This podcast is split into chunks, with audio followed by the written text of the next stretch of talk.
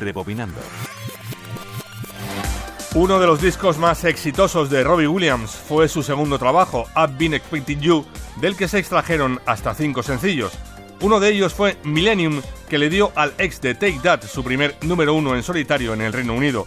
La canción está inspirada en el tema central compuesto por John Barry de la película Solo se vive dos veces de James Bond, interpretada en 1967 por Nancy Sinatra y una de las películas favoritas del cantante que se lanzó como primer sencillo del disco.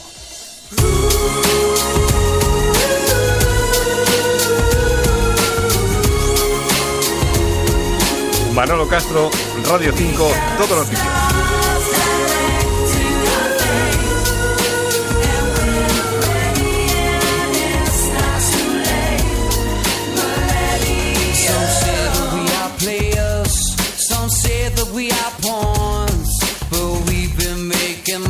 Since the day that we were born. Got to slow down.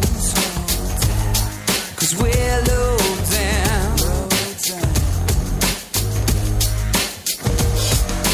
Run around in circles, live a life of solitude.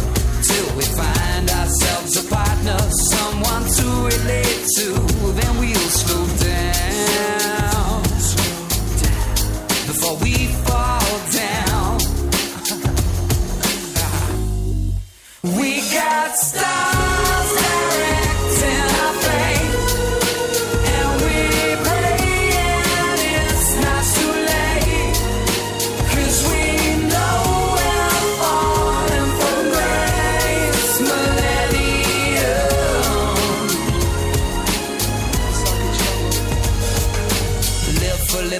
deduction, detox for your rent, overdose of Christmas, and give it up for Lent.